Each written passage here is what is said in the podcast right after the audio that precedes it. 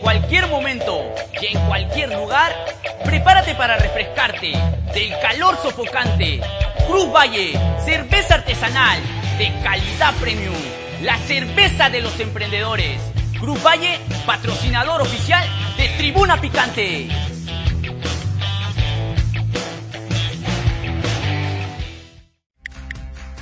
El 2020 trajo un cambio para todos y nos reinventamos a un mundo digital.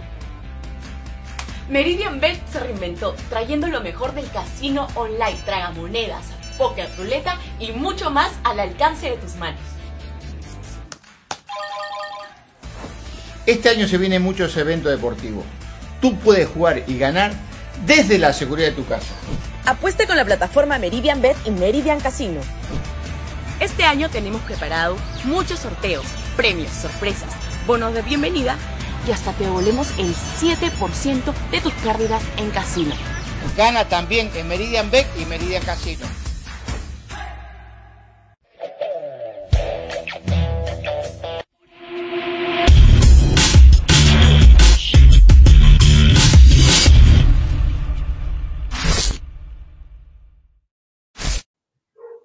Hola, hola, hola, hola, ¿qué tal? Muy buenas tardes, bienvenidos a todos nuestros amigos tribuneros, bienvenidos a Tribuna Picante, una nueva edición eh, post Copa América, eh, post Eurocopa, ha sido un, un, mes de fútbol bastante intenso y hoy les traemos el análisis más completo de su programa favorito deportivo. Antes de comenzar, quería recordarles que ya va a iniciar la Liga 1, así que la, la Liga 1 peruana, y para que puedan disfrutar de, bueno, de un momento ameno, pues pueden pedir su cerveza artesanal Cruz Valle de calidad premium. Su six pack bien helado siempre es bueno para acompañar eh, bueno, un partidito de, fútbol y más que ya, ya se viene el inicio de la Liga 1, ¿no? Y bueno, el fútbol no para. Eh, y también, para verlo con más emoción, bueno, los partiditos de la Liga 1, pues pueden registrarse con el auspiciador oficial de Tribuna Picante, Meridian Bet usando nuestro código 611125 y van a recibir 40 soles completamente gratis. Recarga y van a obtener un bono de bienvenida de hasta 400 soles. Más que una pasión, Meridian Bet. Así que ya lo saben, la mejor casa de apuestas deportivas online. Así que para ver los partidos con mucha más intensidad, regístrese en Meridian Bet. Y bueno, en el programa del día de hoy tenemos bastantes cosas interesantes, invitados especiales, estoy con colegas periodistas eh, para debatir un poco de lo que fue la Copa América, la Eurocopa, eh, bueno, Argentina campeón, Italia campeón, vamos a hablar de la campaña de cada equipo, vamos a hablar de la participación de Perú en la, en la Copa América, vamos a hablar de Argentina también, cómo llegó, eh, qué lo impulsó, cuáles fueron los pilares fundamentales para que Argentina salga campeón de América después de más de 20 años y vuelve a levantar una copa, la copa que todos esperábamos ver, la copa de Messi, y por fin se le dio, ¿no? Por fin, por fin pudo ganar su, su primera copa. Y esperemos que venga la del Mundial también. Creo que más del 90% de Latinoamérica quería que Argentina gane la copa, ¿no? De todas maneras fue un partido muy parejo. Eh, Neymar me gustó mucho el partido de Neymar, fue muy, muy interesante. Eh, yo creo que lo dio todo por, por su selección de todas maneras, pero bueno, merecido campeón Argentina. Y antes de empezar con el análisis, quería, bueno, presentar a mis compañeros que me van a acompañar el día de hoy con todo, bueno, todas las opiniones, ¿no? Tenemos a, conectado acá enlazado con nosotros, a Yamit Velázquez desde Puno. ¿Qué tal, Yamit? Muy buenas tardes. A Jesús Ortiz, acá desde Lima. Y nuestra invitada especial, que ya es de la casa, Laura Laszlo, desde Argentina, para hablar un poco de, de cómo se desarrolló esta Copa América. ¿Qué tal, Laura? Muy buenas tardes.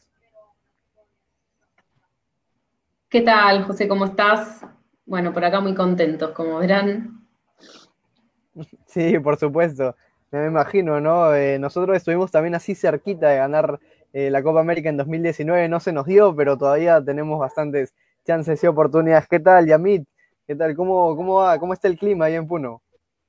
Bueno, José, ¿cómo estás? Saludo a todos nuestros amigos de Tribuna Picante, a todos los amigos tribuneros por acompañarnos el día de hoy. Tal como lo mencionaste, José, campeón Argentina, segundo puesto Brasil, tercer puesto Colombia, cuarto puesto nuestra selección peruana de fútbol. Se hizo lo que se pudo, me quedo con la espina de que se pudo haber hecho algo más, pero bueno, las cosas ya se dieron, están los resultados. Y nada, simplemente debatir, comentar, y tengo unos análisis me he puesto a revisar los goles detalle por detalle, encontrar, encontrarle el más mínimo error, el más mínimo error y lo tengo y tengo la respuesta y te la voy a comentar más adelante. Listo, ahí tenemos a nuestro analista Yamil Velázquez, está hoy pendiente de las jugadas de Perú. Y por último, pero no menos importante, el gran Jesús Ortiz. ¿Qué tal Jesús? ¿Cómo estás? ¿Cómo te ha tratado la vida, hermano? ¿Qué tal, José? Buenas tardes, buenas tardes a ti, buenas tardes a mí, buenas tardes a Laurita también, a toda la gente que, nos ayuda en producción.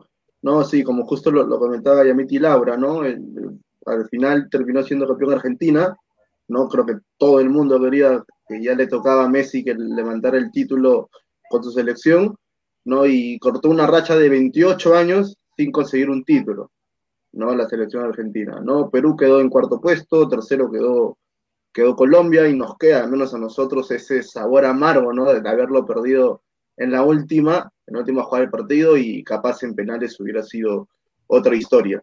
¿no? El segundo puesto lo consiguió Brasil, ¿no? Neymar jugó un buen partido, eh, agarró, no pudo hacer mucho, al menos yo siento que, uh, una parte de la, de la, de la defensa argentina la tuvo bien controlado, Otamendi también, este, Paredes igualmente, pero bueno, de eso debatiremos en el programa, ¿no?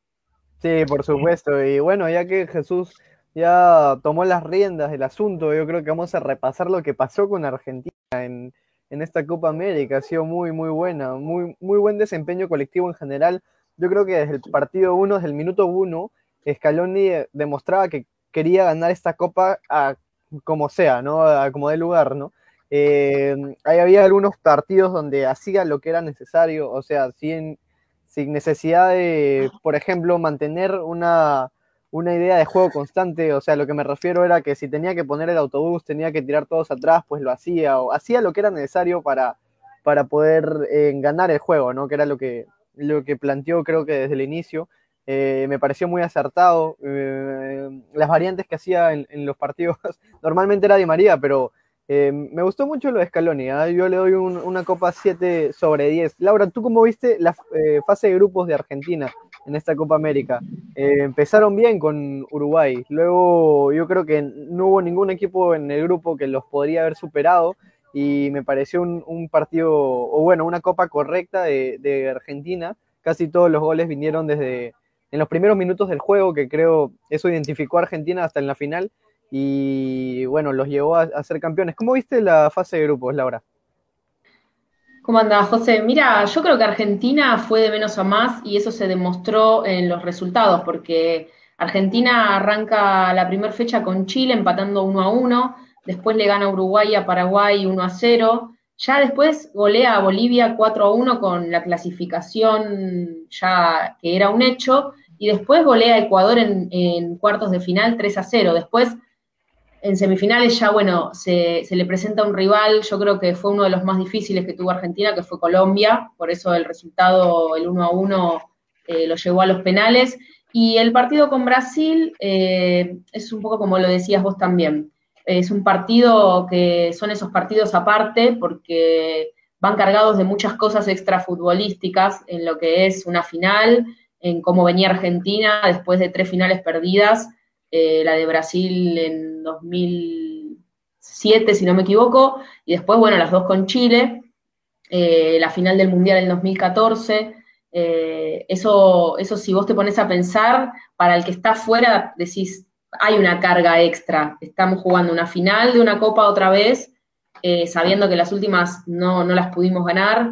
en Brasil, contra Brasil, que Brasil había empezado como campeón, como candidato, pero también arrancó de más a menos, porque goleó a Venezuela, goleó a Perú, eh, le gana a Colombia con lo mínimo, empata con Ecuador y después a Chile y a Perú le gana con la mínima, a Perú con, o sea, con, con ese gol fue un poco dudoso también, o sea, y bueno, vos veías a Brasil que venía 3 a 0 a Venezuela, 4 a 0 a Perú y después empezó a bajar un poquito. Pero los nombres en el 1 versus 1 era, era un partido que iba a estar cargado de un montón de cosas. A mí lo que me gustó, además del resultado, es que se jugó un partido muy maduro en cuanto a, los 22 jugadores que estuvieron en cancha. Eh, como vos decías, a Neymar se lo bloqueó bien, eh, hubo un poco de juego sucio en mitad de cancha, pero las faltas de Argentina eran faltas tácticas, esas faltas de, bueno, se te va, lo agarro, lo barro, lo tiro, más cuando era Neymar, o cuando se iba Richarlison, que es un jugador muy rápido. Entonces yo creo que Argentina tuvo mucho mérito en eso, en ir de menos a más, en ir encontrando el equipo, porque también eso, en los primeros partidos, eh, Scaloni formó con un 4-3-3 ofensivo, después fue alternando, ya en la fase eliminatoria estaba decidido el equipo, o sea, en los, en los primeros partidos alternó mucho abajo con Tagliafico y Acuña, eh, los centrales estaba, un partido lo jugaba Martínez Cuarta, otro lo jugaba Cuti Romero, que después se lesiona, Pesela, Otamendi, eh, en, los laterales derechos, que estaba entre Montiel y Molina, en el medio siempre estuvieron los mismos, De Polido, Rodríguez, Palacio, Lo Chelso, Paredes, siempre alternaron esos jugadores, y después en la línea de adelante los extremos, eh, Lautaro y Messi siempre estuvieron en lo que es el ataque de Argentina, pero lo tenías o a Nico González o al Papu Gómez o a Correa y, María por derecha. Era como que en lo que fue la fase de grupos, Argentina fue alternando un montón en eso. Ya en fase de eliminatoria fue un equipo mucho más decidido, porque con Ecuador ya forma con Acuña por izquierda y Molina por derecha. Pone a Otamendi y a Pesela como centrales y no lo pone a Cuti Romero porque Cuti Romero venía con una lesión y no se sabía cuándo volvía. Después el medio fue muy claro, Nico, o sea, De Paul, Paredes, Lochelso, Nico González, Messi y Lautaro. Y para Colombia solo cambió a Guido por Paredes y a Tagliafico por Acuña. Y en la final vuelve Acuña, o sea que ya el equipo estaba recontra armado, pero fue un equipo que se fue armando todo en lo que fue fase de grupos, en lo que fue eh, esos partidos en donde tampoco eran rivales chicos, porque Chile lo complicó un montón. Uruguay, vos decís Uruguay y tiene un montón de jugadores muy buenos. Eh, después, Paraguay es un equipo que está bien posicionado en eliminatorias, o sea, no eran rivales muy sencillos a la hora de ponerte a probar equipo. Y Argentina encima viene con eso, viene haciendo un recambio importante en el que está tratando de buscar las posiciones de esta copa, más allá de, tener la copa, el trofeo en las manos, Argentina sacó ventaja en un montón de cosas.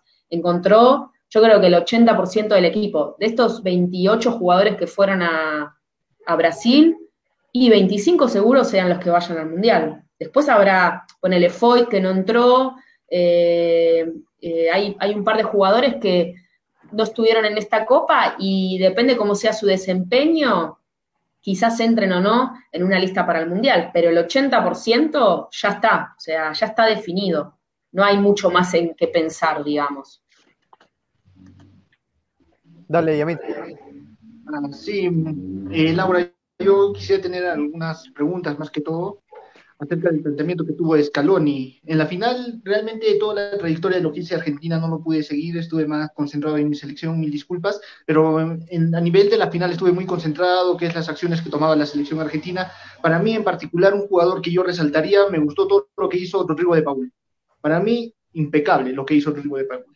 Bueno, Messi tuvo también la oportunidad de sellar el partido, de liquidar, de matar a Brasil, pero se resbaló ahí cuando estuvo al frente a frente contra Ederson, no se pudo dar esa acción. Ahora, a nivel del arquero, creo que se le ha cuestionado la acción que él tomaba de disuadir, de manejar psicológicamente al rival, tal como lo hizo ante Jerry Mina y el otro jugador colombiano que no lo recuerdo, pero se ha hablado acerca más que todo de esa, mm, una estrategia, podemos decirlo, ¿no? De antes de se lancen las tandas de penales, que el arquero pueda tener esa comunicación con el rival, con la intención de manejarlo psicológicamente. Eh, Laura, una pregunta muy puntual es, quería decir ustedes, de que Scaloni no está para, la información que yo tengo es de que Scaloni no iba a ir a la Copa América como director técnico. Prácticamente lo impulsaron y se dio los resultados y lo sacó campeón. Ahora, ¿cuál es la perspectiva ¿no? que tienes relacionado a este grupo Argentina después de haber perdido la final del Mundial, tres finales de Copa América, y ahora, ¿no? Ratificar y para Messi la primera estrella a nivel profesional, Laura.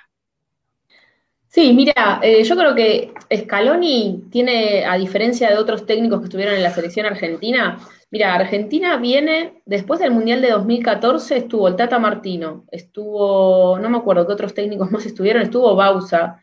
Eh, bueno, y, va con San Paoli a Rusia. Ya lo que fue ese mundial, mira que a mí San Paoli yo es un técnico que respeto mucho porque me gusta la idea de juego que tiene. Sé que en Argentina fue a no poder desarrollar como a él le gusta desarrollar los, los grupos, porque es un técnico que desarrolla mucho los grupos, los clubes, o sea, es un técnico que necesita tiempo. San Paoli cayó del cielo a, a, a llevar a la selección al mundial, ya con una clasificación complicada que a último momento eh, con Ecuador, bueno, terminamos yendo al Mundial y, bueno, salió lo que salió. O sea, fue como que desde, desde Argentina eh, era todo crítica. Bueno, como ya saben, eh, las críticas a Di María, a Messi, a Higuaín, a Kun Agüero, era como que ese grupito de jugadores eran unos fracasados, ¿viste? Acá se le da mucha pelota, o sea, se le da mucha opinión, se le da importancia a la opinión de la gente que habla en las redes, de incluso el periodismo. Eh, yo creo que los trabajos eh, a nivel eh, selecciones son trabajos de, no va cualquiera, o sea, no es que cae un tipo y dicen, bueno, sí, que venga él porque Gallardo no puede venir porque quiere seguir en River, por ejemplo. O el Cholo Simeone, si vos te pones a fijar en las selecciones no están los mejores técnicos de ese país. Ponele, Inglaterra no tiene al mejor técnico inglés, eh, España no tiene al mejor técnico español, Argentina tampoco tiene al mejor técnico argentino, porque el trabajo es distinto. O sea, vos tenés que conocer todos los jugadores argentinos que están en el mundo y saber seleccionarlos y saber armar un grupo y, darles una idea de juego teniendo muy poco trabajo, porque también el trabajo no es mucho. Eh, vos fíjate que se juntan una vez al mes, juegan dos partidos, se vuelven. Eh, y juegan competencia europea, juegan competencia, están a full físicamente.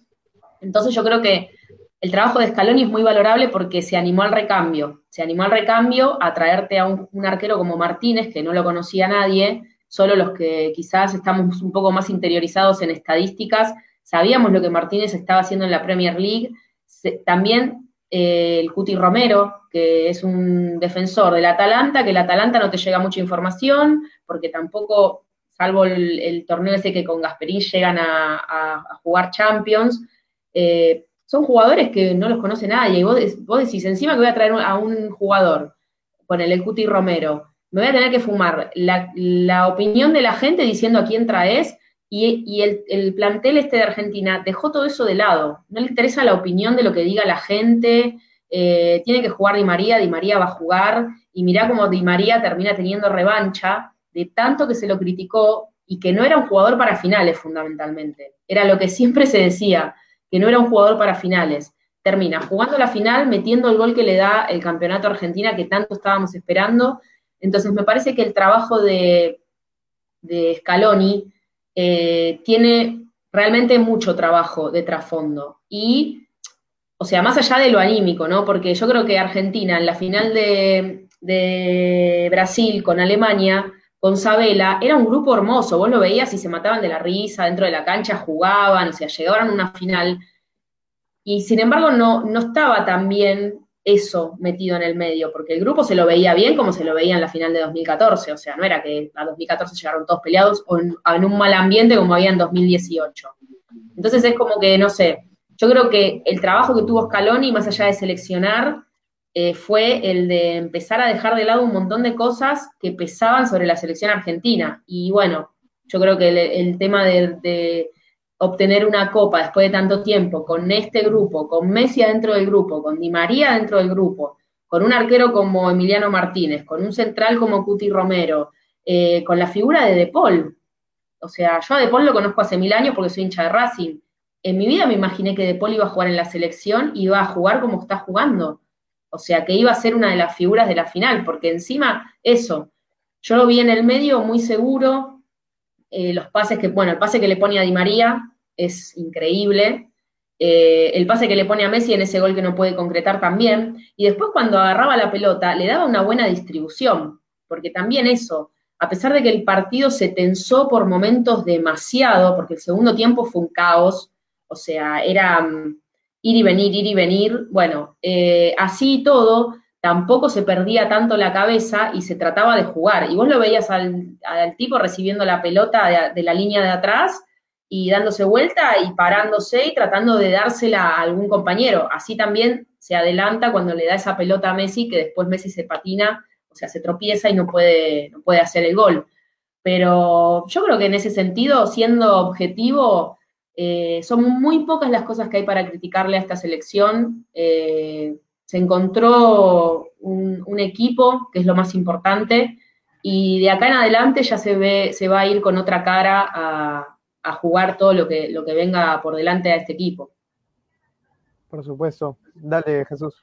Eh, Laura, yo, yo, tengo, yo tengo una para ti, una preguntita. ¿Cómo se vivió la, final eh, en tu país, en Argentina? Y si tiene un sabor especial ganarle a Brasil y más aún en su cancha, ¿no? En el Maracaná.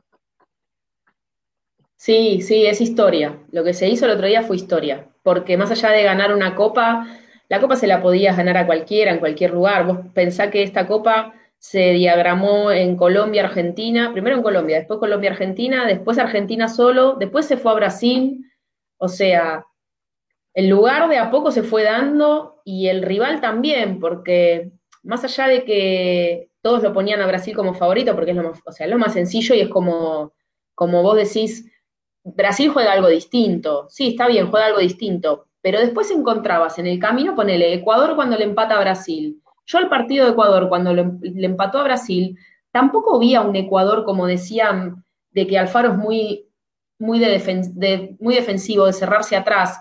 La realidad, sin criticar ni nada, Ecuador no tiene una defensa como para meterse atrás, porque no son precisos. Entonces, si se iban a defender, iban a terminar perdiendo el, partido que Ecuador le empata a Brasil, se lo empata con juego, o sea, se lo empata con esos desbordes que tiene por los extremos, tratando de ir a buscarlo un poco. Eh, no es que se lo empató colgándose del travesaño y metiendo un micro, como dicen acá, y bueno, le empata el partido a Brasil. Eh, yo creo que estuvo a la altura de lo que fue eh, el partido con Brasil y, y ahí vos te encontrás un rival distinto, ¿viste? Entonces ahí ya en Argentina empiezan a decir, che, pará, Brasil no es tan candidato como dicen, o qué sé yo, si me lo encuentro en una final, no sé si, si va a ser tan difícil eh, jugarle un partido a Brasil. Ahora, vos escuchás los nombres y sí, te morís de miedo porque tienen figuras por todos lados. Eh, incluso en los cambios que mete Tite a los últimos minutos, yo creo que sacó toda la línea del medio y metió todos los delanteros, porque entró Gabigol, eh, entró este chico que es rec rápido, que no me, no me acuerdo el nombre. Vinicius. Vinicius. Bueno, ahí, o sea, empezó a tirar nombre a la cancha y vos decías, bueno, acá si pierdo la cabeza, chau, perdí. Porque incluso el gol que, en offside, eh, que le anulan, si no me equivoco, a Richarlison es. Sí, a Bueno, apareció solo con una pelota que vos decís, chau, ya está. O sea, ¿qué va a hacer Richarlison? Definir como define, o sea, no, no, hay otra opción. Pero acá se vivió muy. Acá igual la, final, siendo con quien sea, iba a ser un caos por todo lo, que significa una final, otra oportunidad más para Messi.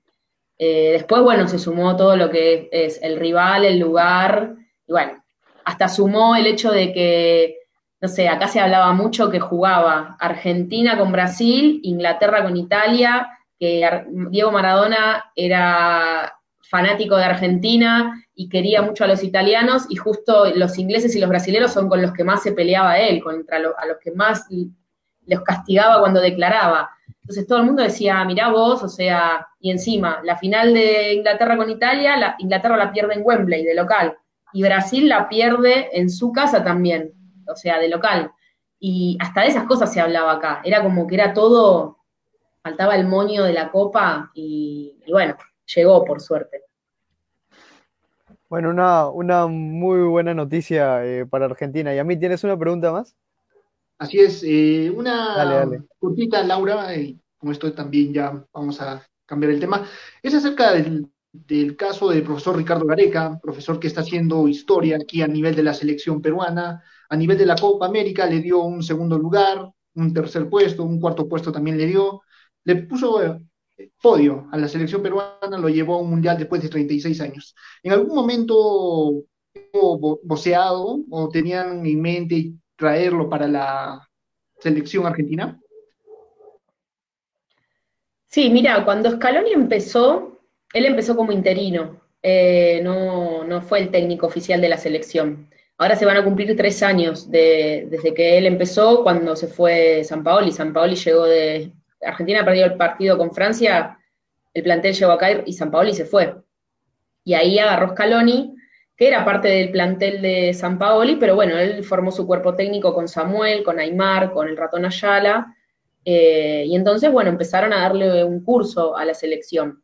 En ese momento no había técnico y los nombres que sonaban eran los de los técnicos que más éxito están teniendo fuera del país, que son eh, el Cholo Simeone, eh, también estaba este Pochettino, bueno, Gallardo de River y Gareca, porque Gareca no solo logró llevar a Perú a un mundial, sino que además empezó a tener una identidad en el fútbol. Tiene un trabajo muy serio el Tigre Gareca, porque acá en Vélez eh, nosotros lo conocemos por cómo ha trabajado con Vélez, cómo ha obtenido en su momento el título con el equipo de Liniers y, se lo conoce como un hombre serio, eh, que es bueno a la hora de elegir jugadores, que es bueno a la hora del trato con los jugadores y con los planteles. Eh, Gareca sonó, seguro.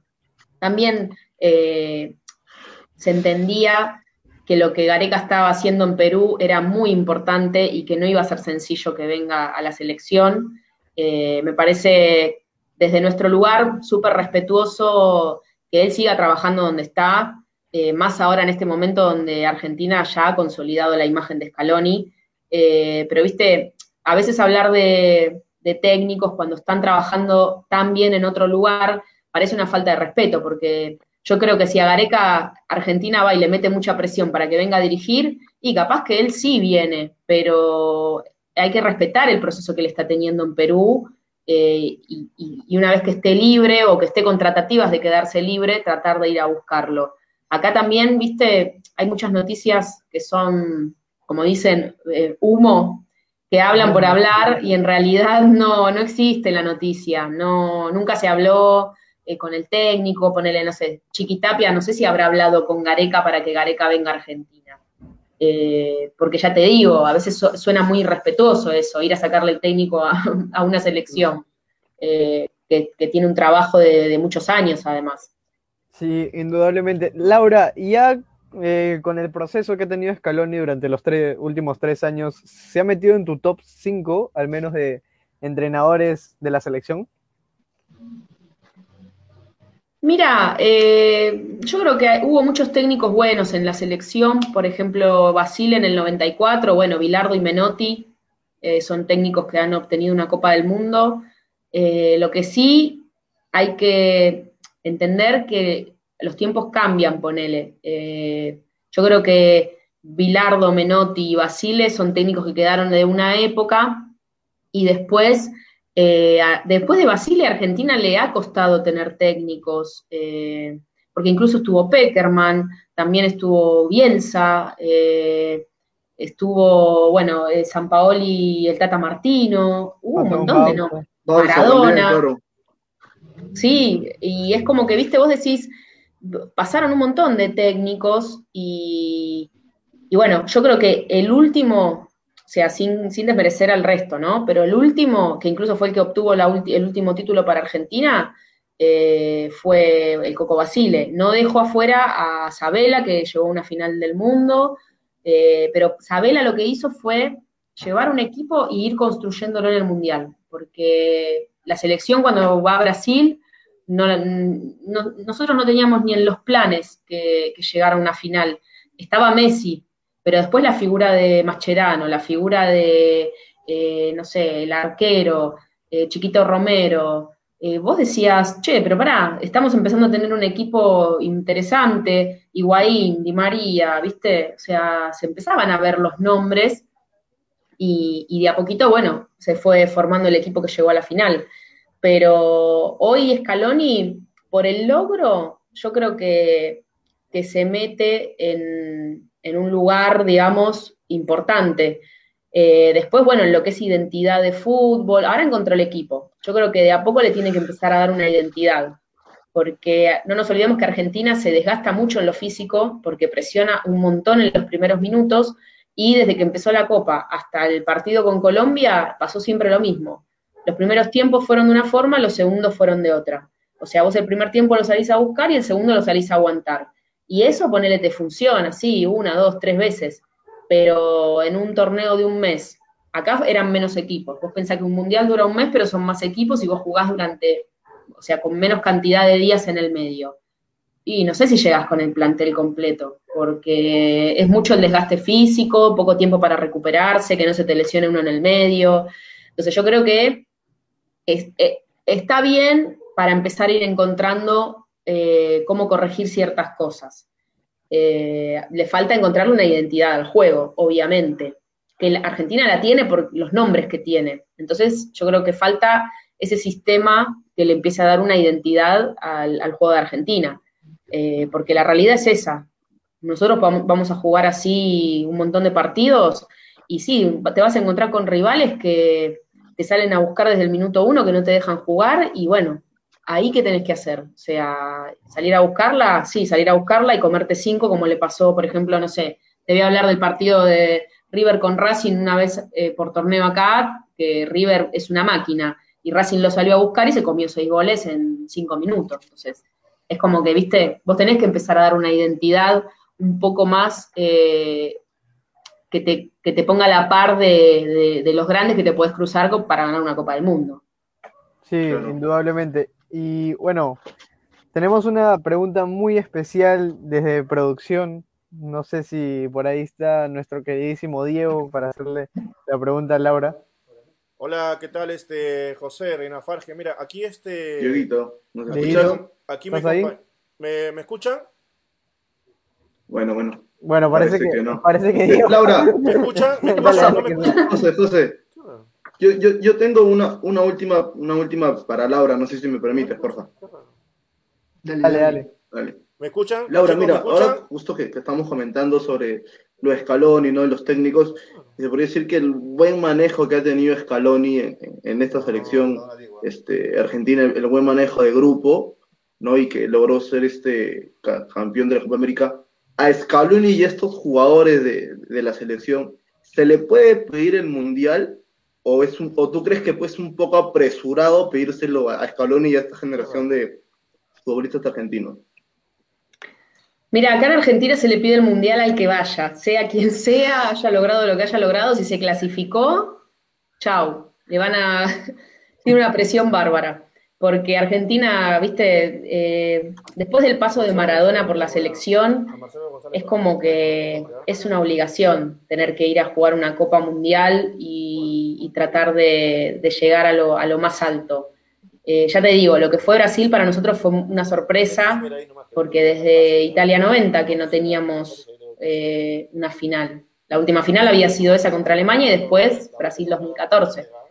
Y hoy con Messi, yo creo que es, es imposible no pedir eh, protagonismo en un mundial a la selección argentina. Eh, es, ahora ganando esta copa, más todavía. Pero sí, yo creo que Scaloni desde el momento en el que asumió ser técnico de la selección, supo que el objetivo fundamental de lo que es la selección argentina es el mundial. Se encuentre en la situación que se encuentre. Eh, ahora, por suerte, las eliminatorias no están tan complicadas como la eliminatoria pasada, que Argentina tuvo que esperar al último partido para clasificar ganándole a Ecuador. Eh, ahora está un poquito más acomodado, los resultados se van dando. La última fecha igual no se dio mucho porque empató los dos, con Chile y con Colombia. Y encima arrancando ganando los dos. Con Chile arrancó ganando 1 a 0, se lo empata, y con Colombia 2 a 0. Entonces, nada, es como que esta Copa América deja de lado esa fecha rara que habíamos tenido y ahora, bueno, vamos a esperar los rivales de, las próximas dos fechas que vienen, que no sé si serán triples porque todavía hay que recuperar las cinco y las seis. Y Argentina encima las tenía con Brasil y Uruguay. Así que, nada, supuestamente ahora en, lo que queda del año hay tres llaves de fechas, septiembre, octubre y noviembre. Dicen que tres, dos de esas fechas van a ser triples para recuperar las fechas 5 y 6, si no me equivoco. Y bueno, quedan cuatro partidos en en 2022. Después en marzo ya se juega el repechaje, así que los primeros días del año van a estar jugándose esos cuatro partidos y ya está. Ya después esperar a, que llegue el Mundial. No sé si antes del Mundial estará ese partido que dicen entre Argentina e Italia. Y bueno, después de eso veremos. Scaloni tiene presión ya de haberse puesto el buzo de la selección. si no lo sabía, se lo estamos avisando. buenísimo, buenísimo. Eh, bueno, Laura, muchísimas gracias por haber estado en el programa. Eh, ha sido un honor tenerte nuevamente aquí. Así que ya creo que te vamos a tener pronto también para poder analizar lo que se viene en fechas eliminatorias. Como te, como te lo dije antes del programa, felicitaciones por el título, felicitaciones a Argentina, eh, se lo merecía, Messi se lo merecía. Argentina, un pueblo muy futbolero que, bueno, ya necesitaba una alegría de estas, ¿no? Eh, estás cordialmente invitada para hacer la previa de eliminatorias, eh, también un poco hablar de equipos sudamericanos en la Copa Libertadores y en la Copa Sudamericana. Y bueno, muchísimas gracias Laura por estar aquí. Gracias, gracias a ustedes siempre por llamarme. Bueno, lo que necesiten me avisan y, si es posible nos conectamos y charlamos un rato de fútbol. Ahora ya, ya tenemos las la Libertadores, mañana no tenemos ah. descanso. Salió en lista Zambrano, eh, para todos los espectadores de Tribuna Picante. No sé, no sé si va a jugar, pero eh, de todas maneras, ahí está. Atlético Mineiro. Mañana arranca la Libertadores a las 5 y 15 con Boca Juniors, Atlético Mineiro, y Cerro y Fluminense. Ya volvemos con más análisis de esta Copa América y Eurocopa aquí en Tribuna Picante. Eh, ya volvemos, chicos. Bye bye.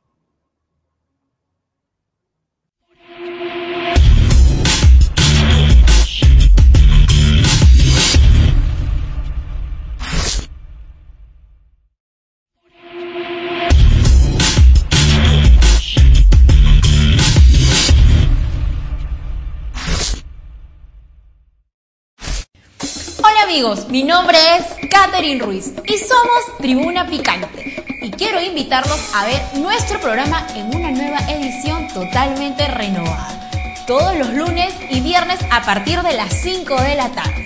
Porque Tribuna Picante se renueva para que usted pueda disfrutar lo mejor del deporte, nacional e internacional. Porque somos Tribuna Picante, los pioneros de la digital.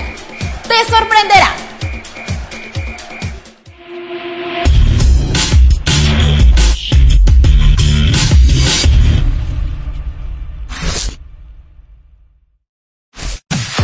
Amigos, soy Hascat y quiero invitarlos a sintonizar Tribuna Picante con los mejores tics y estilos de bailes tales como Zumba Dance, contemporáneo, urbano, sexy style, chair dance, street jacks, bachata, salsa, cumbia y muchísimos más al mejor estilo y ritmo de la música latina y americana para que usted se mantenga en forma y mejore su condición física.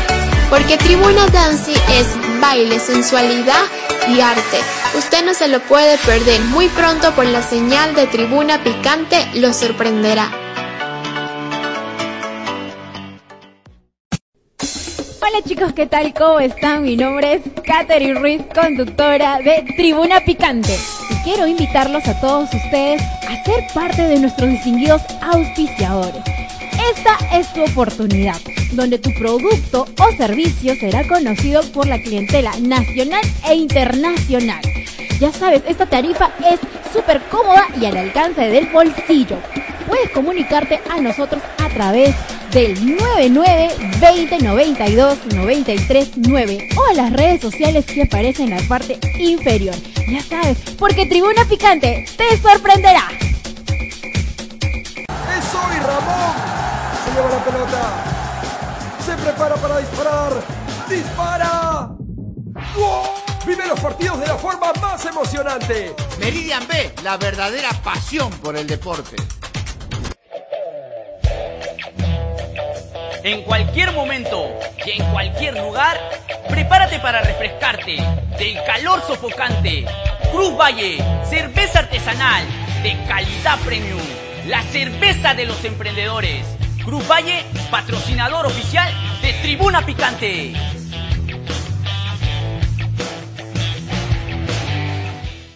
Ahora, Kiwi Fresh premia a las familias peruanas. Por la compra de cada botella de 3 litros, llévate uno de nuestros cuatro vasos coleccionables totalmente gratis.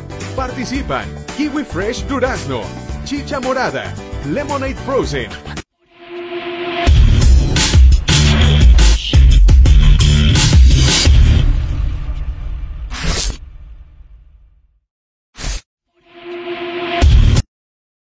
Hola, hola, hola, ¿qué tal? Eh, nuevamente, amigos tribuneros, bienvenidos a Tribuna Picante, edición especial. Eh, retomamos acá con nuestros, eh, nuestros colegas, Yamí Velázquez y Jesús Ortiz, y con un nuevo invitado especial que lo tenemos enlazado desde eh, Bolivia, Marcelo González. ¿Qué tal, Marcelo? Muy buenas tardes, bienvenido a Tribuna Picante. Muchísimas gracias por aceptar la invitación. José Jesús, Yamit, ¿cómo están? Un gusto, un gusto para mí estar con ustedes, con todo el, este staff de Tribuna Picante, para hablar de todo esto lo que nos gusta, ¿no? es el fútbol, después de estas dos fechas, dos torneos internacionales apasionantes que nos han dejado y luego, como se dice, ¿no? Empezar a volver a vivir la realidad de cada país. Sí, por supuesto, un mes bastante intenso de puro fútbol que nos ha dejado bastantes impresiones de lo que es eh, de cara a las eliminatorias, ¿no, Marcelo? Marcelo, ¿qué tal? ¿Cómo está el clima? ¿En qué localidad de Bolivia te encuentras? Yo estoy en La Paz, en la capital política. Recordemos que la capital del estado es Sucre, la capital política es La Paz. De aquí es donde emitimos el programa para Bolivia, el mundo de por vida. Listo, listo. Bueno, y desde La Paz, Marcelo, ¿cómo viste la participación en fase de grupos de Bolivia en esta Copa América? Una eh, presentación, bueno, mmm, irregular, ¿no? Eh, tuvieron bastantes bajas por lo del COVID. Eh, Marcelo Martins pudo disputar, creo, un partido y medio. Creo que la gran figura de Bolivia fue Lampe. ¿Cómo se vivió en La Paz? ¿Y tú cómo viste al equipo? ¿Tú crees que pueden responder para eliminatorias? ¿Cómo evalúas esta Copa América del 1 al 10, desde tu punto de vista? Mira, si lo analizamos de lo que fue la previa a esta Copa América de Bolivia y lo que fue la misma Copa América, uno diría es realmente desastrosa en números, estoy hablando de números, porque realmente el fútbol se basa en números, en goles. Lastimosamente Bolivia no ganó ningún compromiso, tampoco empató, solamente marcaron dos goles, recibimos 10 con una diferencia de menos 8 en contra. Ese es el saldo negativo. Lastimosamente es de Chile 2015 que Bolivia no gana un compromiso en Copa América, no puede avanzar a una siguiente fase. Los números son claros, quiere decir que tuvimos una mala Copa América. Viendo reacciones de jugadores que aparecieron en la selección mayor, da también un tiro de esperanza al boliviano, porque lo viste un Jason Chura sobresalir a la falta de un Marcelo Martins, lo viste un Carlos Lampe consolidado en el arco boliviano, viste un Ramiro Vaca tratando de consolidarse ahí en el medio sector, un Luis Aquín que, y las bajas, lo que tú decías, las bajas por coronavirus, no sé en qué manera habrá afectado o no, porque cuando vos tienes un andamiaje de juego, un sistema de juego, una línea de juego, los jugadores tienen que adecuarse a esa línea de juego. Entonces no debería afectar las ausencias, pero lastimosamente en Bolivia sí se notaron las ausencias, especialmente en el sector defensivo y ofensivo, con Luis Aquín, que estuvo por coronavirus con baja, Henry Vaca y Marcelo Martins. Los números son claros, son negativos, pero la eliminatoria es otro campeonato. La eliminatoria es otro torneo. ¿Por qué te digo esto? Porque tenemos la posibilidad de jugar en La Paz. Y en La Paz hay que saber sacarle la ventaja a la altura. No es que la altura juega, juega. A la altura hay que hacerla jugar. Si no la sabemos hacer jugar a la altura, es difícil que gane. Porque si la altura jugara solo, ¿cuántos equipos bolivianos deberían ser campeón de la Libertadores? O, el, o, los mismos equipos de Perú, a los que juegan en Cusco, en Juliaca, por la altura. No, a la altura hay que se le jugar. Y eso es lo que tiene que intentar hacer este técnico, el cuerpo técnico de la selección, hacerle jugar. Claro. Este, José, tu micro está apagado, me parece. Sí, sí, sí, disculpe. Sí. bueno, una mal Copa América, ¿no? En cuanto a resultados, eh, pero vamos a ver, ¿no? Cómo, cómo enfoca Farías eh, lo que viene en proceso eliminatorio. Y hablando ya un poco de Farías, eh, Marcelo, ¿cómo es a Farías en general? Sumando partidos eliminatorios, amistoso, Copa América, ¿te convence? ¿No te convence? ¿Esperas un cambio, un proyecto a largo plazo tal vez? Es que lastimosamente en Bolivia, cuando hablamos de proceso, el proceso te dura cinco partidos en Bolivia. Ese es el proceso a largo plazo. Sí. O sea, no ganas cinco partidos y es chao. Y muchos nos referíamos en Copa América de que Eduardo Villegas perdió cuatro partidos, tres de Copa América y un amistoso frente a Francia y los dejaron, los sacaron. Y uno dice, ¿por qué no se utilizó la misma barra con el venezolano? ¿O qué ventaja tiene un ser extranjero? Cuando llegó Farías a Bolivia, yo lo voy a ser muy honesto, yo dije muy bien, porque de tiempo estaba llegando un técnico de mucho prestigio al fútbol boliviano, más aún a dirigir un equipo. Sabíamos cuál era el camino, venía a dirigir la selección boliviana de fútbol. Había esperanza, había, había esa ilusión que tienes, ¿no? Cuando empieza todo el ciclo, pero lastimosamente eh, la tosudez a veces del señor Farías, eh, ese, ese criterio de yo, yo y solo yo, a veces ha creado muchos anticuerpos en el hincha boliviano, en parte de la dirigencia, en parte del periodismo deportivo. Hay que ser claros, uno no está en contra de su selección, porque me imagino que vos, José, como Yamir y como Jesús, nunca van a creer que su selección peruana pierda, sea quien sea el director técnico. Sea quien sea el director técnico, Chemo del Solar, el Tigre Gareca, le voy a poner a Uribe, eh, los técnicos que han tenido ustedes. Es lo mismo pasa en Bolivia, pero los resultados te dicen una cosa. Y el boliviano, te voy a hablar como a título personal, yo creo que el boliviano está cansado de derrotas. Porque el boliviano llegó a una, una cima el 93 que empezó, se mantuvo hasta el 97 y luego fue una, una bajada pero terrible de la picada que hasta ahora no podemos levantarnos. El boliviano está cansado de eso, ya está cansado de ser último, ya está cansado de pues, recibir goleadas, ya está cansado de perder, de que le miren afuera como el patito feo o la cenicienta, donde digan, ah, nos toca Bolivia, listo, seis puntos asegurados en el eliminatorio. No, ya estamos cansados de eso. Y uno pensaba que con Farías iba a hacer eso. No sé si la solución es sacarlo o no sacarlo a Farías, pero la solución para mí es trabajo. Y el trabajo tiene que ser matineta de noche, más aún para selecciones pequeñas como Bolivia, que lastimosamente no tenemos tanto jugador afuera no tener como Perú que tiene el gusto incluso de, mira, lo trajeron a la Padula, que me gustó mucho en la Copa América, eh, Sebastián, este chico ormeño que juega en México, que me gustó su trabajo, o sea, se demostró que hay, hay, hay, hay jugadores, y Bolivia tiene que empezar a buscar eso, jugadores.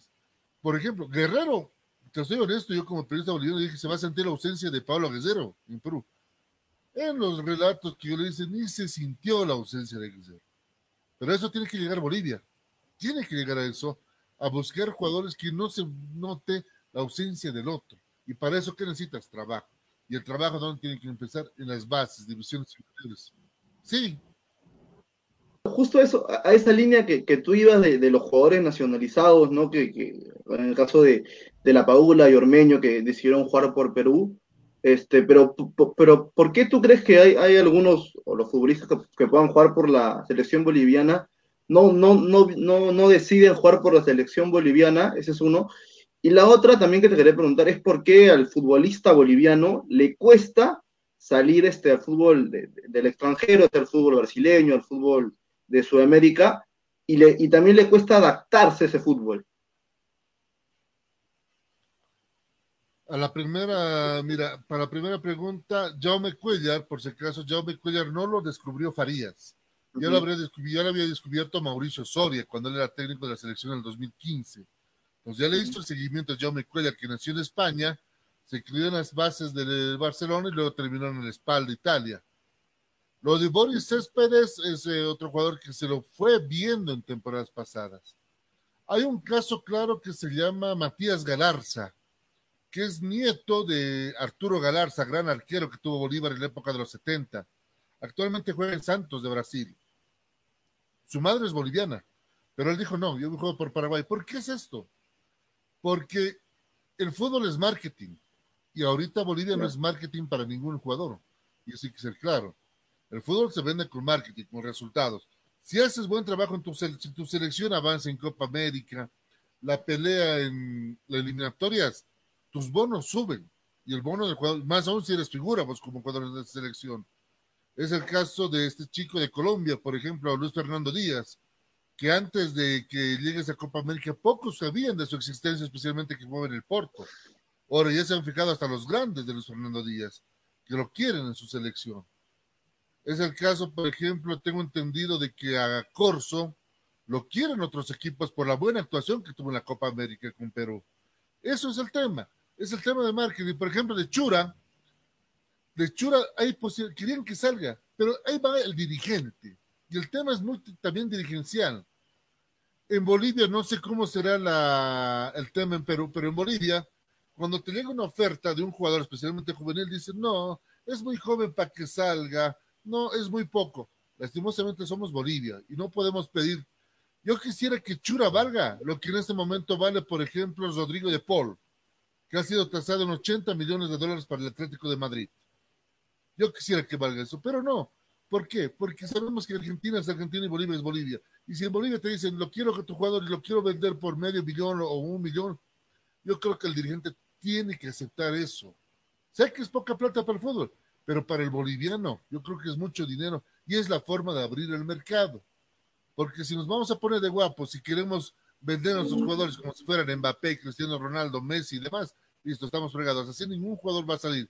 Y son muy contaditos los casos. Por ejemplo, Carlos Lampe salió porque la dirigencia del Ready vio, supo que esta es su última oportunidad de Carlos Lampe de jugar afuera. Tiene 34 años, entonces tenía que salir. Alejandro Chumacero en su momento era la gran estrella del fútbol boliviano. Se perdió y está tratando de volver a brillar en el fútbol eh, chileno. Marcelo Martins, que es lo más destacable que tiene el fútbol boliviano, donde juega en la segunda división. Es eso, marketing. El fútbol es marketing, es merchandising. Y si no sabes vender tu producto, estás frito. Y por eso Bolivia lastimosamente no lo puede hacer. Yamit. Así es. Eh, sí, muchas gracias, eh, Marcelo. Saludarte aquí desde Perú. Estoy más cerca, Bolivia. Estoy aquí en la región de Puno, a tan solo horas, horas de, sí, de Bolivia.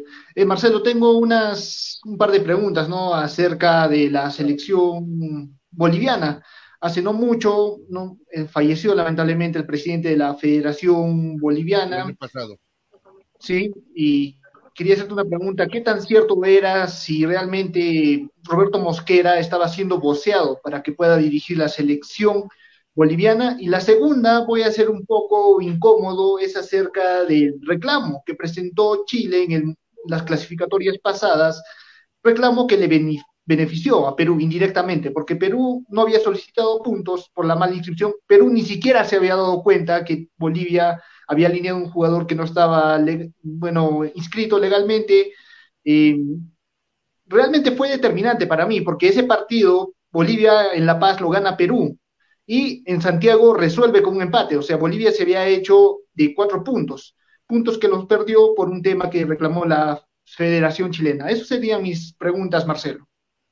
No, Javier, ¿cómo estás? Un gusto saludarte desde La Paz. Sí, estamos cerquita, ¿eh? estamos cerca a Puno. Linda región, ¿eh? Hace, hace mucho tiempo que no voy por Puno. Hace muchos años que no voy por Puno. A ver si pasa esta pandemia, me doy una escapadita a Puno y, termino en Lima visitando a unos familiares que tenemos allá. Muy bienvenido, Marcelo. Aquí te esperamos. Pero sería muy lindo. Dale, Marcelo, dale. A ver, respondiéndote la pregunta, siempre cuando hay un técnico que está haciendo bien las cosas, aparece en lista.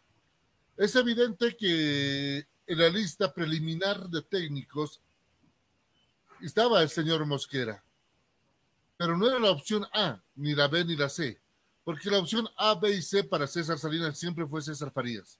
Por eso le buscaron la forma de cómo sacarlo a Eduardo Villegas, porque te duró cuatro partidos de que Mosquera siempre ha rondeado equipos grandes del fútbol boliviano es evidente. Por ejemplo, hasta hace medio semestre, el anterior, antes que llegue el señor Nacho González a Bolívar, se hablaba de la posibilidad de Roberto Mosquera. En Stronger igual se habló de Roberto Mosquera.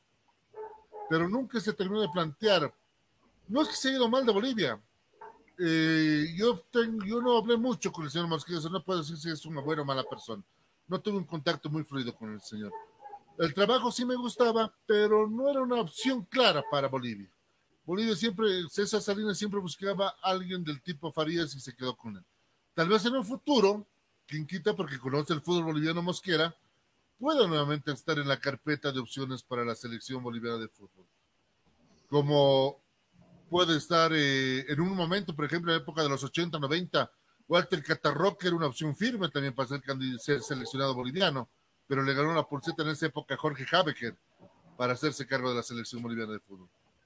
Y respondiendo a tu otra pregunta, Y me, me reí un rato porque el tema de este de la mala habilitación del Nelson Cabrera Báez, que habría jugado, que no habría tenido los cinco años de naturalización que te pide FIFA, salió de la misma Bolivia. O sea, no es que Chile agarró un investigador privado a los Sherlock Holmes y dijo, a ver, veremos dónde hay un error. No, salió de la misma Bolivia, salió de un ex dirigente que es abogado muy conocido en Bolivia en el tema de deporte, especialmente de fútbol, del doctor Víctor Hugo Pérez, que lo publicó un día en sus redes sociales, claro, y como las redes sociales creo que se olvidó que son a nivel mundial, llegó a Chile, Chile llamó a Perú, dijo, a ver, veremos esta posibilidad. Claro, el tiro por la culata le salió a Chile. Él hizo la demanda, Exactamente. y Perú es el que festejó, ¿no? Perú festejó la clasificación. Por esos dos puntos, mira, por esos dos puntos que le dieron a, a Perú, es que Chile no entró al repechaje. Por, Por supuesto. eh, fue el error. ¿Qué causó indignación? Ha causado indignación en el boliviano porque son partidos que se ganaron en cancha o se empataron en cancha, pero también ha sido culpa de la negligencia administrativa que no supo corroborar en su momento que había esos temas. Lo que más repugna es que el dato salió de Bolivia, ¿no? O sea, como dicen, en tu misma casa tienes a tu enemigo. Entonces había que cuidarse por todos lados lo que se publicaba. Pero al final, nosotros también, por la hermandad que existe con Perú, por toda esa historia, especialmente de la época de la colonización en el Alto Perú y el Bajo Perú, es que nosotros también nos sentimos orgullosos porque también le dimos una manito a Perú para que vaya después de muchos años a un mundial. Excelente. eh, Marcelo, y antes de terminar eh, la entrevista, quería preguntarte, mucho se ha hablado en las últimas horas, ¿eh? yo creo que entre ayer y hoy eh, nos ha llegado bastante información acerca de el posible fichaje de la incorporación de José Chemo del Solar al, bueno, el equipo más grande de Bolivia, creo, el Bolívar de La Paz. ¿Cómo ves esta, esta información? ¿Qué nos puede decir? ¿Es certero? ¿No es certero? ¿Es, es humo? ¿Son rumores? ¿Cómo lo ves, Marcelo? Mira, eh, el, y el- el rumor salió de Perú. Es lo más chistoso. Salió de Perú el rumor. No es que sal- se- salió de Perú. A veces pasa con esto, con lo del humo, eh, venden mucho, mucha prensa. Dale. Al principio se lo tomaba como un trascendido, porque sí, eh, mira, Marcelo Clauro se maneja muy en reserva. Lo maneja todo desde Miami, desde Estados Unidos, y el sábado tuiteó diciendo "Te- hay tres finalistas, como si fuera un reality show, ¿no? Estás ahí buscando. como que buscamos al técnico de Bolívar, o sea, has hecho tu reality, faltaba que las marcas a tal número a ver quién gana. Y el sábado sale Claudio diciendo, eh, tenemos tres candidatos, en las próximas 48 horas doy a conocer el nombre del técnico. Porque días, horas antes de eso, salió con su Twitter dando a conocer el técnico del Girona, que es otro equipo, un equipo donde es socio accionista en España, y todos se molestaron aquí en Bolivia por eso, diciéndole cuál es la prioridad, o el Girona, o el Inter de Miami, o el Bolívar. Y en ese rumor que empezó a tomar cuerpo de el sábado hubo el rumor ya, que la lista estaba Chemo del Solar, junto con José Chamot y Sensini. Esos serían los tres finalistas. Pero lo que un rato llamaba la atención era que uno de los twitters que puso Claudio decía, quiero un técnico que haya dirigido selección, quiero un técnico que haya dirigido Copa Libertadores o Sudamericana, quiero un técnico ganador. Y viendo los nombres entre Chamot, Sensini y el Chemo, el que dirigió una selección es Chemo del Solar, el que dirigió un torneo internacional es Chemo del Solar, y conocemos cómo era Chemo del Solar cuando era jugador. Era un jugador muy aguerrido, ganador, no le gustaba perder. Con esa dupla delante de paso con Pizarro que eran, imparables. No sé cómo esa selección peruana no, no llegó antes a un mundial con esos dos monstruos ahí adelante. Y hoy en horas de la mañana, ese rumor dejó de ser rumor a tomar un poco más de cuerpo noticioso. La dirigencia no lo descarta ni lo confirma. Esperan el oficiamiento de Marcelo Claure.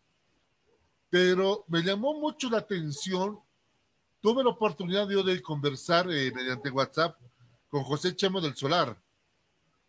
Y le escribí y muy amablemente me respondió y me dijo que, que le disculpe que en este momento no puede vertir declaraciones del tema. Entonces ahí te abre un círculo de paréntesis porque si yo, Marcelo, lo quiero contratar a José, y, y a Yamil lo dejo fuera. Yo le escribo a Yamil, le digo, periodista Yamil, ¿tienes algo con De por vida? ¿Tienes algo en tribuna picante? Me dice, no, nadie me habló, no pasa nada. Pero cuando ya te dicen que no puedes declarar esto que el otro, quiere decir que algo hay. Lo que a mí me dijeron, el tema donde está trabando la salida de Chemo del Solar es la rescisión de contrato con el César Vallejo. Porque la cláusula, la cláusula quiere Bolívar que se la baje, el tema económico. Pero, como te digo, o sea, este es el momento extraoficial, porque hasta que no lo tuitee Claure, te soy honesto, todo puede pasar en Bolívar. Cuando llegó el señor eh, Nacho González, el español, que nadie lo conocía, el principal candidato era Federico Insúa, ser técnico de Bolívar.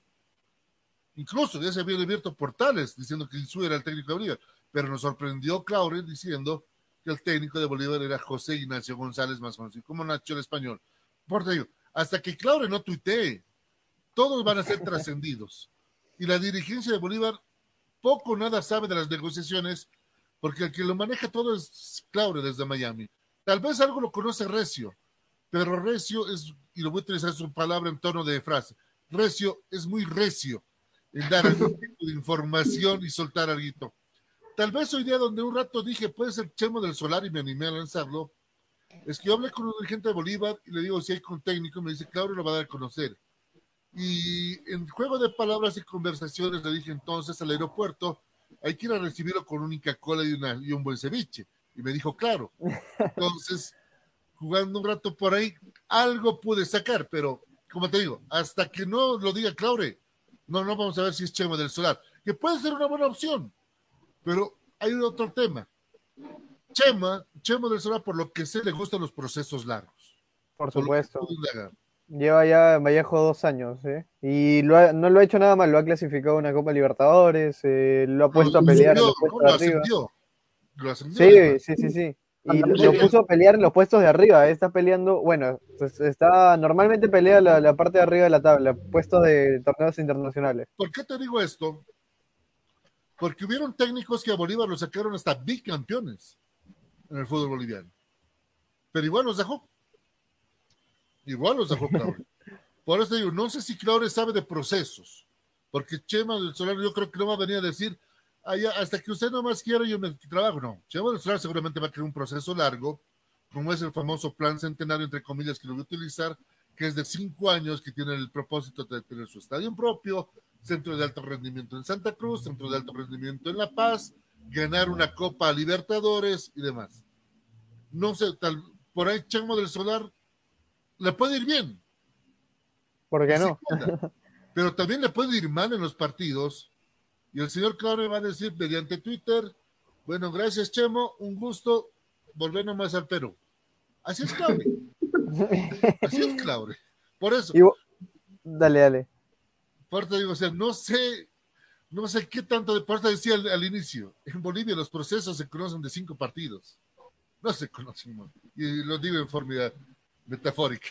Bueno, y yo creo que por esto te voy a preguntar, ¿no? Por lo que tú me has dicho, los procesos son de cinco partidos. Es algo preocupante que no haya eh, más procesos a largo plazo, que creo que acá en Perú también falta, ¿no? Sobre todo en, equipos eh, del sur del país como Nacional, que cada semana eh, cambian de, de técnico. Y bueno, me parece que no debería ser así, ¿no? Ahora viendo Dale, en, Bolivia, en Bolivia tenemos jugado la fecha 8 recién este fin de semana. Recién hemos jugado la fecha 8. Hasta la fecha 5 ya habían sacado por lo menos 8 técnicos, te digo. No, es fuerte, es fuerte la, información que nos acaba de corroborar Marcelo. Marcelo, ya la última pregunta para mandar a corte comercial. Mañana inicia la Copa Libertadores. Eh, empieza con el partido Boca Juniors, Atlético Mineiro, Cerro y Fluminense. Y la Copa Sudamericana, lógicamente, también empieza mañana. Así que te quiero hacer una pregunta, Marcelo. ¿A qué se debe la ausencia de equipos bolivianos en las fases finales de torneos internacionales? Mira, lastimosamente no hemos anotado ni un equipo ni la Sudamericana, que es el premio Consuelo, se puede decir en Sudamérica. Esto se debe a la planificación, a la planificación claramente, porque vos armas un equipo para competir, para pelearla. Tienes que ser muy malo para que te quedes fuera de un torneo internacional. Tienes que ser muy malo, porque todos los terceros han avanzado de fase. Todos los terceros han ido a la Sudamericana. Por lo menos están recibiendo el premio consuelo, como te digo. Por En. Bolivia, lastimosamente, se reforzaron equipos con el ámbito de participar, no de competir, porque no hubieron jugadores de renombre. Uno me dirá, pero Bolívar trajo españoles. Y mira dónde, terminó ready, ¿eh? Bolívar. ¿Y dónde terminó Bolívar? Jugando la Sudamericana, cuando tenía que ver la pelea de la Libertadores. Always Ready, que es el vigente campeón del fútbol boliviano, dos semanas antes o tres semanas antes de que arranque la Libertadores, lo rajó a su técnico por, por un empate en condición de local en La Paz. Quien armó el equipo, todo lo terminas votando. Viene el Turco Asad nuevamente, claro, los una cosa siempre va a ser conocerlo, pero es otra vez empezar de cero a rearmar el equipo y demás. Y contrataste jugadores que al final dos no terminaron jugando de los refuerzos extranjeros. Y Stronger, que lastimosamente después de que se- la familia Salinas dé un paso al costado, en Stronger no hubo quien ponga la platita, empezaron a ver cuál es el jugador más barato para contratar. Y por eso digo, o sea, es eso. Tienes que saber contratar, aparte que lo rajaste del Tigre, también lo dejaste en plena Copa América, Copa Libertadores, lo terminaste votando al técnico por empatar con Boca Juniors. Claro, o sea, uno me dirá, Boca, Boca es Boca, o sea, a Boca, ¿quién no le quiere ganar? Como a River, como a los grandes. Pero lo, lo, lo rajaste y ahí estaban las consecuencias. No hay planificación, no hubo trabajo y por eso Bolivia no está ni en la Sudamericana, peor en la Libertadores. Por eso decía que cómo le gusta ponerle sal a la herida boliviana, porque lastimosamente vamos a tener que ver nosotros estos torneos por televisión. Claro, uno se va a decir, nos vamos a poner la polera de Vélez, porque va a estar ahí Carlos Emilio Lampe jugando en el fútbol argentino, en el Vélez Sarsfield, que juega contra el Barcelona, pero mira, consuelo de pobres, lastimosamente. Ya Bolivia, los equipos bolivianos dejaron de tener ese peso continental que tuvieron hace muchos años. Y eso lo vuelvo a repetir, y esto va relacionado con las eliminatorias. A la altura hay que hacerla jugar. La altura no juega sola. Mientras vos no le hagas jugar a la altura, va a ser muy difícil conseguir resultados. Ya los equipos extranjeros, selecciones, le han perdido miedo a la altura. Y eso nuevamente el fútbol boliviano, los equipos, selecciones, tienen que volver a ponerlo en cancha, hacer temer el Siles como era en un inicio. Ni qué decir con los otros equipos, Wilstermann, Oriente, Blooming, San José, que está pasando una crisis terrible, está a punto de desaparecer San José, deudas por aquí, deudas por allá, jugadores juveniles que viajan en flota, que ahora por fin están comiendo algo saludable porque antes agarraban una tranquita y comían lo que había. Uy, Ese es el profesionalismo, ¿eh? lastimosamente, del fútbol. Clubes, te digo, José. Hay clubes en Bolivia que deben hasta, en San José por lo menos, hay jugadores en San José que no han cobrado hace 18 meses sueldos. Wow. Vamos a los equipos grandes que tampoco se salvan. Stronger debe sueldos. Blooming, uno de los grandes de Santa Cruz, no debe cuatro meses de sueldo. Ese es el profesionalismo que tenemos en Bolivia, lastimosamente. Y si todo eso no cambia, va a ser muy difícil que compitamos a nivel internacional. Porque los clubes en Bolivia piensan que clasificar a la Libertadores y Sudamericana te salvaste el colchón económico. No, te ayuda, sí. Pero ¿cómo te salva el colchón económico de tu club? Avanzando de fase, recaudando más plata. Eso te ayuda. Pero si vemos que con 3 millones estamos felices, listo, viva la mediocridad. sí, por supuesto. Bueno, Marcelo, eh, duras palabras eh, nos ha, nos ha mandado acerca de la realidad de la directiva del fútbol boliviano, la organización, eh, la federación en sí.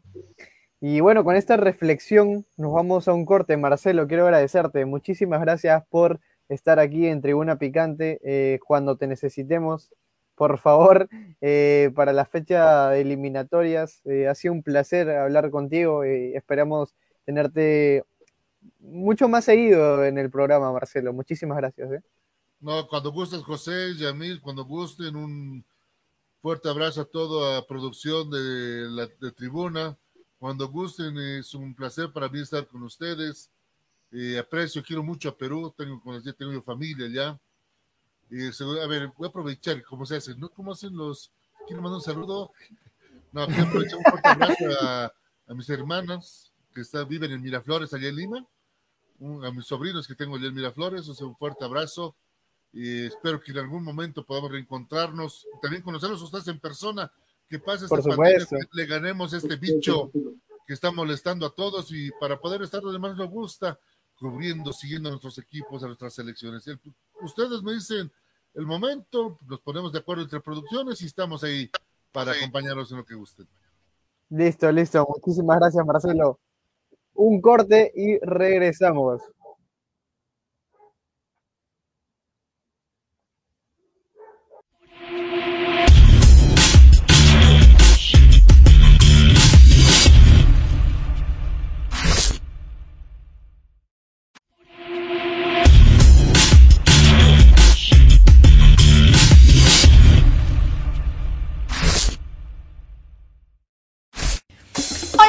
Mi nombre es Katherine Ruiz y somos Tribuna Picante. Y quiero invitarlos a ver nuestro programa en una nueva edición totalmente renovada.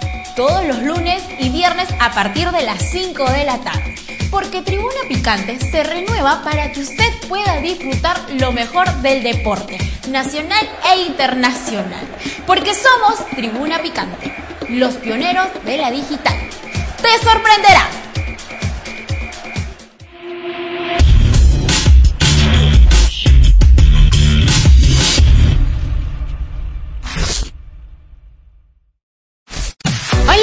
Soy Haskat y quiero invitarlos a sintonizar Tribuna Picante con los mejores tics y estilos de bailes tales como Zumba Dance, contemporáneo, urbano, sexy style, chair dance, street jacks, bachata, salsa, cumbia y muchísimos más.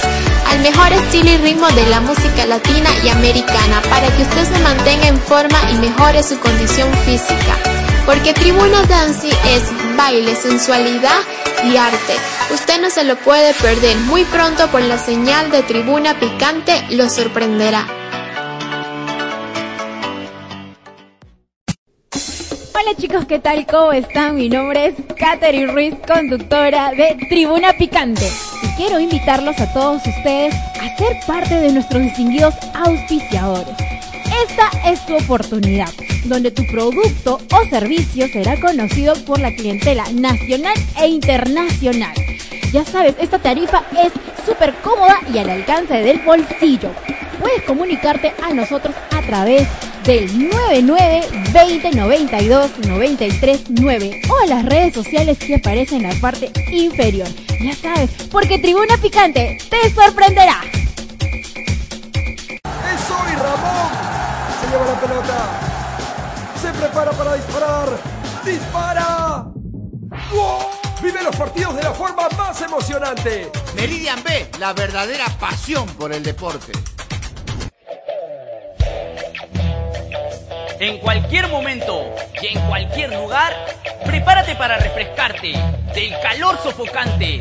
Cruz Valle, cerveza artesanal de calidad premium, la cerveza de los emprendedores. Cruz Valle, patrocinador oficial de Tribuna Picante.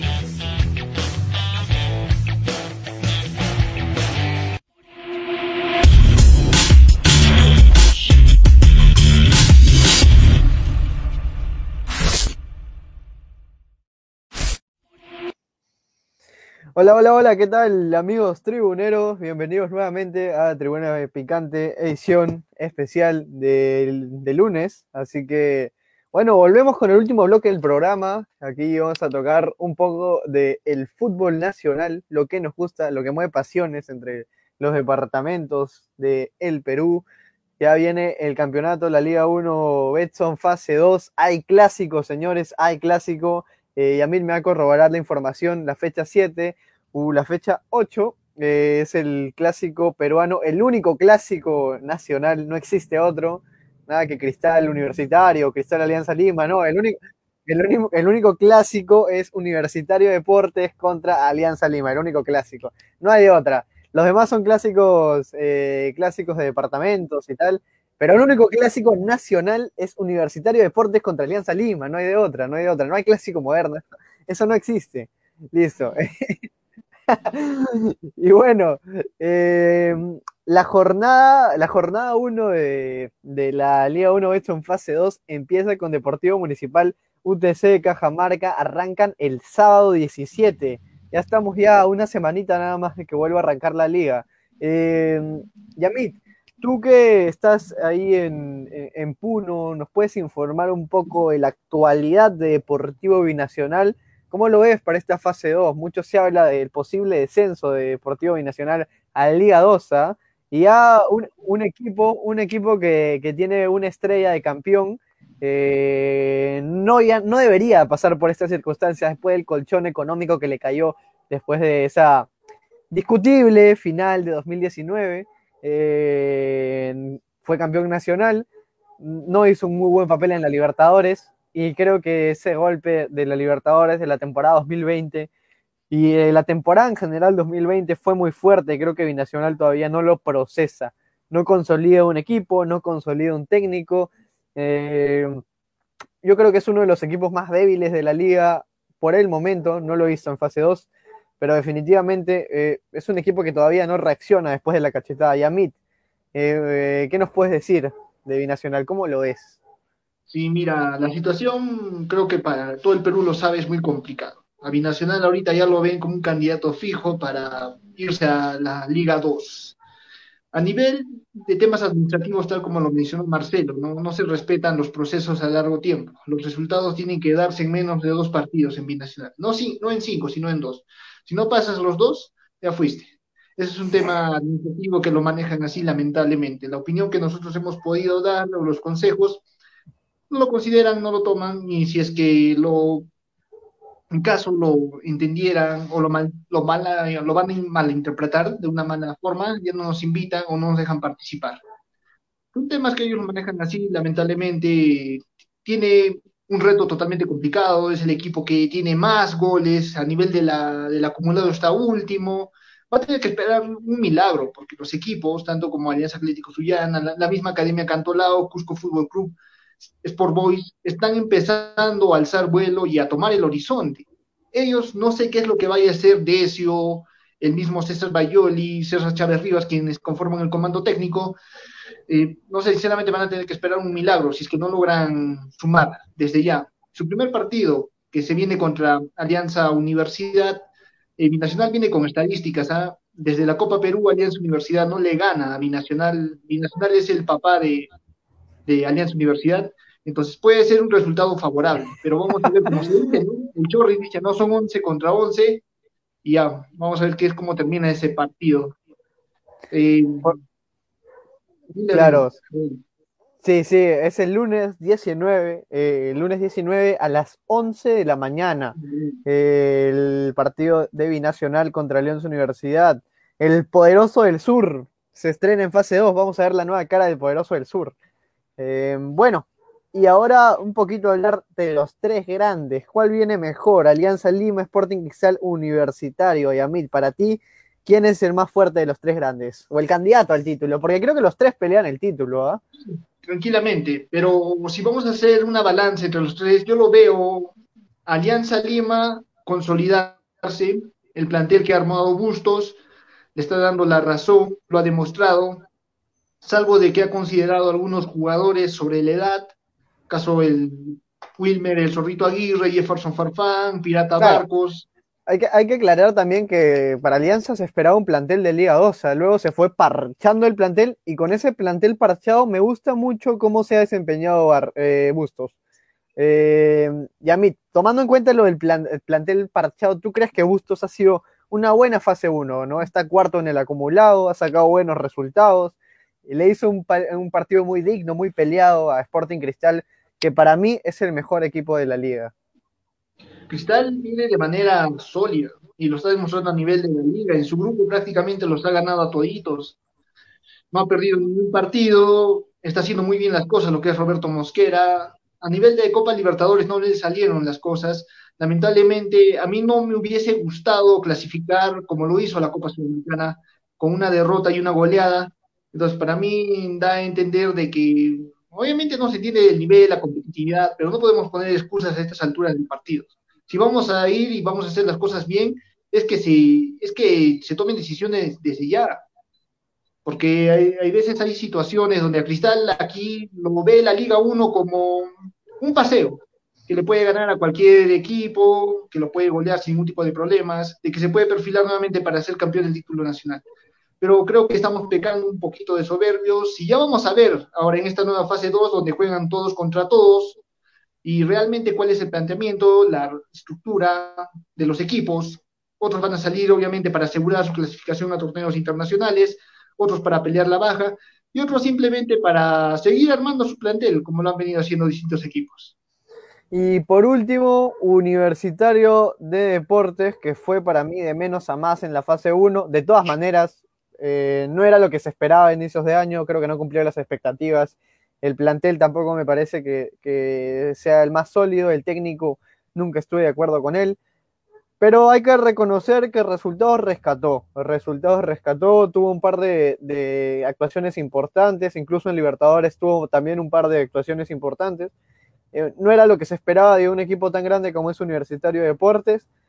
Mm, yo le doy 5 puntos sobre 10. ¿Tú cómo ves, eh, Yamit, Universitario para la fase 2? ¿Lo das como candidato?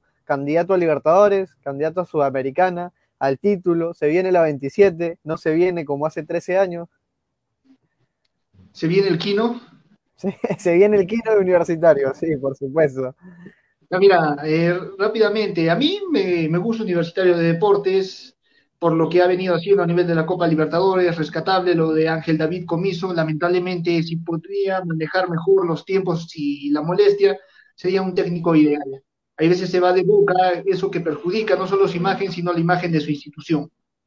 Eh, está haciendo las cosas bien, jugadores que ha podido consolidar, el caso de Valera, tras la lesión de Enzo Gutiérrez, le ha dado esa oportunidad de, que pueda llegar a la selección. Para mí, el Pana Tejada, lo mejorcito que tiene, junto con Novi. Creo que esos jugadores son los más rescatables que tiene. Ahora, Rugel, eh, sub-20 o sub-23. No, Interesante, ¿no? Sí, lo de Rugel, defensa central, es una puerta, ¿no? Para la defensa del universitario. Y déjame decirte algo más, eh, José, a nivel de cantera. Para mí, la mejor cantera que tiene es Alianza Lima y Cristal, porque la U no sé si lo trabaja realmente al 100%, porque yo veo a sus jugadores que los mandan a la Copa Perú, que los mandan a la Liga 2, a que puedan consolidarse. No digo que está mal, pero es si cierto. voy a poner en balance de eso, Cristal los mandan a la Liga 1, eh, Alianza Lima también los mandan a la Liga 1 para que puedan ganar experiencia. Pero caso de Mauricio Matuda a Binacional. Sí, por, por, supuesto, por supuesto. Tienes mucha, mucha razón, Yamit. Y, o sea, para ti, Yamit Eduardo, la U, candidato a clasificar a algún torneo internacional? Sí, sí lo veo, definitivamente. Con lo que tiene, con lo que está haciendo, creo que es uno de los equipos que va a venir a dar la sorpresa. Va a ser una piedra en el zapato para tanto para Alianza, para Cristal. Y vamos a ver, ¿no? Si el tiempo le da la razón a Ángel David Comiso, con las contrataciones que va a hacer, inclusive no sabemos si va a continuar Enzo Gutiérrez, están pensando en el mercado de pases, no sabemos cuántos jugadores van a llegar y quiénes se irán, pero definitivamente tiene que pensar de inmediato, no es simplemente depender del PANA, al PANA lo están explotando y el PANA tiene en su mejor momento, pero el PANA no, es, no lo es todo, el PANA no es uno contra uno, el PANA te lo va a resolver la situación, siempre y cuando le sirvan bien. Entonces ahí creo que también se debería pensar muy bien en qué jugadores deberían continuar, quiénes no, quiénes deberían llegar, y cuál es la reestructuración que deben manejar a nivel de la interna.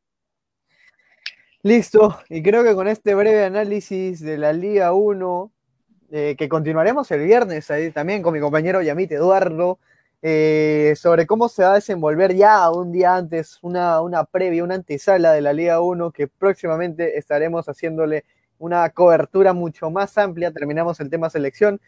Y eh, bueno, quiero agradecer a la cerveza artesanal Cruz Valle, la cerveza de los emprendedores de calidad premium, la tengo lista para disfrutar la, primera fecha de la Liga 1, para disfrutar los partiazos que se nos viene, sobre todo el binacional, que quiero ver cómo se desenvuelve, si ya tengo mi, mi primer candidato al descenso, así que así que vamos a ver, vamos a ver cómo se, cómo se desenvuelve el, el poderoso del sur. Y eh, también para decirles que para esta fecha de la Liga 1 Edson, lo que se viene en Champions, en la Liga Española, Liga Inglesa, Liga Italiana, lo que ustedes deseen, pueden registrarse con el auspiciador oficial de Tribuna Picante Meridian Bet usando nuestro código 611125. Recuérdalo bien, 611125 y van a recibir 40 soles completamente gratis. Si recargan y bueno, van a obtener un bono de bienvenida de hasta 400 soles. Más que una pasión, es, eh, bueno, Meridian Bet. Muchísimas gracias, Meridian Bet. Ya lo tengo listo para hacer mis apuestas, las fijas para la Liga 1, para eh, Universitario, Alianza, Cristal, Binacional.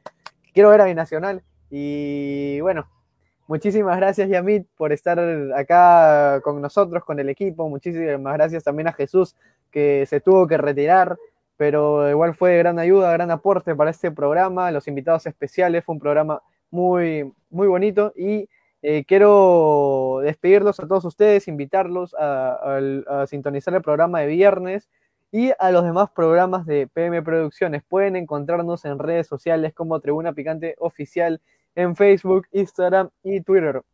En YouTube como PM Producciones. Y bueno, si alguna marca está interesada en poder eh, salir en nuestros grandes programas, en las grandes coberturas que tiene Tribuna Picante y PM Producciones para ustedes, pueden contactarnos directamente a nuestra mensajería eh, directa, ¿no? En cualquiera de nuestras redes sociales. Así que muchísimas gracias por haber sintonizado el día de hoy Tribuna Picante. Los esperamos el viernes. Y a mí, tus últimas palabras para el público tribunero.